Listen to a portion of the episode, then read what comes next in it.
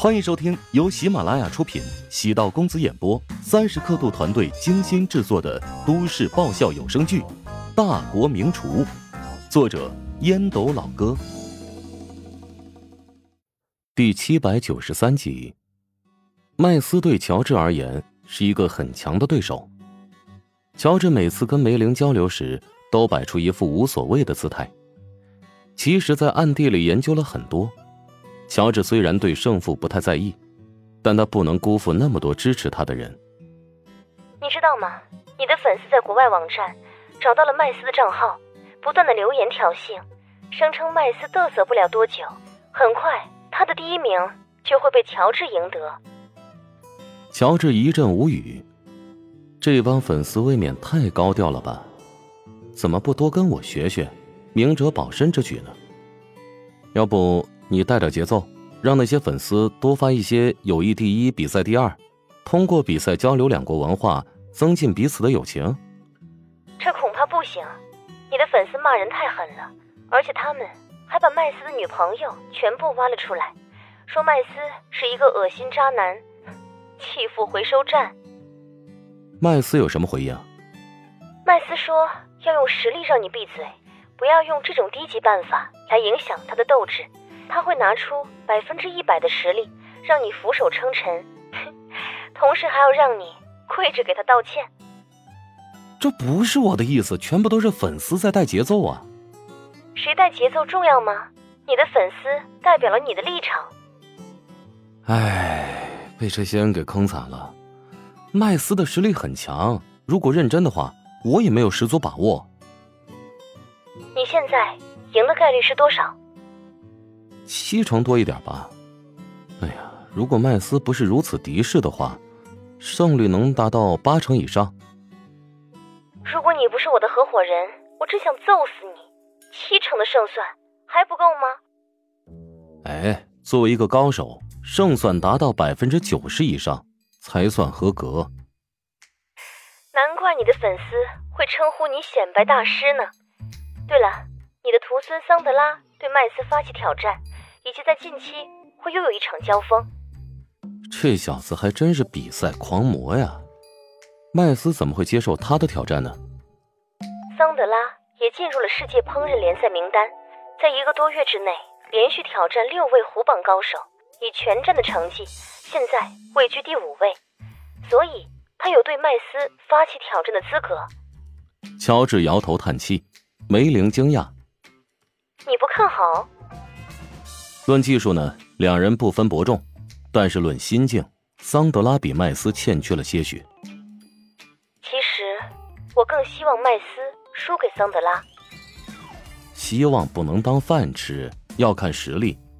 尽管烹饪是一个很玄乎的东西，很难用具体的分数来评价一个人的厨艺能打多少分，但当一个厨师和另一个厨师放在一起比较，通过食物的评估。可以很明晰的确定谁更优秀。我以为你会支持桑德拉。支持个屁！名义上是我的徒孙，暗地里想要踩我的狗贼。这倒也是，桑德拉对外都在说你是他一生之敌。所以呢，麦斯将桑德拉狠狠的修理一番，对我来说是一件很不错的事情。梅林对乔治很难读懂。有的时候睿智深沉，有的时候呢简单直接。最近乔帮主技术团队又新增加了十多名员工，预计会在一个月之内完成新版升级，在 App 当中植入更多的元素，尤其会直播板块进行优化。话题一转，梅玲跟乔治汇报 App 的进展，乔治暗自感叹：梅玲的执行力太强，原本至少半年才能干完的业绩。不到三个月就搞定了。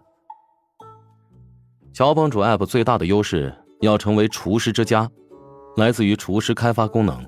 当厨师使用的趁手了，自然会吸引很多网民的关注。出租车司机有某爹，咱们厨师有乔帮主，无论遇到什么麻烦，打开乔帮主就能找到自己想要的答案。乔治提出了一个全新的商业逻辑。现在有很多餐饮软件，比如爱团、饿不死等等，都是站在顾客的立场上考虑问题，乔治呢，却是从厨师的角度进行逆向思维。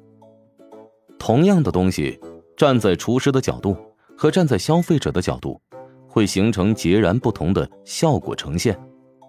当然，在面对消费者宣传时，必须要切换口径，表示是专门为新时代的美食家量身打造的吃货必备利器。与梅玲聊了很久，两人似乎都有讲不完的话题。梅玲每次跟乔治畅谈，都能找到新鲜的元素。为乔治多元的知识储备感到震惊，也为他充满创造力而感到庆幸。梅林是一个很优秀的执行者，但他对自己的能力很了解，并非一个拥有强大创新力的架构者。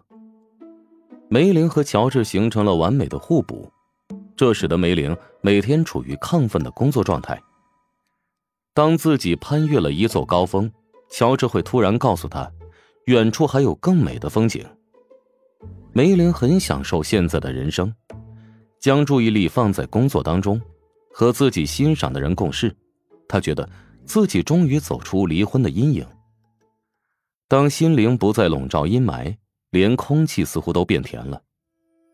夏末秋初，白日暖风熏得人醉。琼金比起其他几个城市火炉有一个好处，四季分明。当秋天到来时，早晚是凉爽的。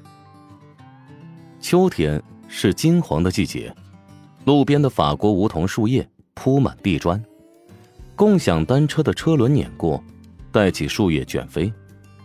金九银十，对于餐饮行业，九月之后便迎来旺季，气候宜人，秋高气爽。除了购物之外，人类对食物的偏爱。也达到一年之内的最高峰。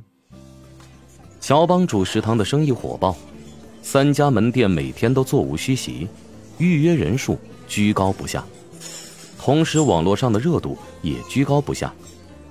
尤其是女神饶命，近期乔治在其中露脸，格调又高了几寸。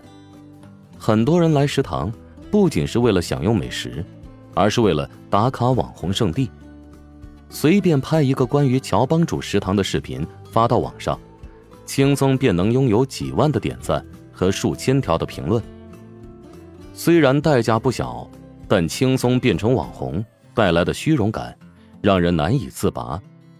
也有些莫名其妙的声音跳出来，指责乔帮主食堂带偏了主旋律，引导年轻人妄想一夜成名，贪娱享乐。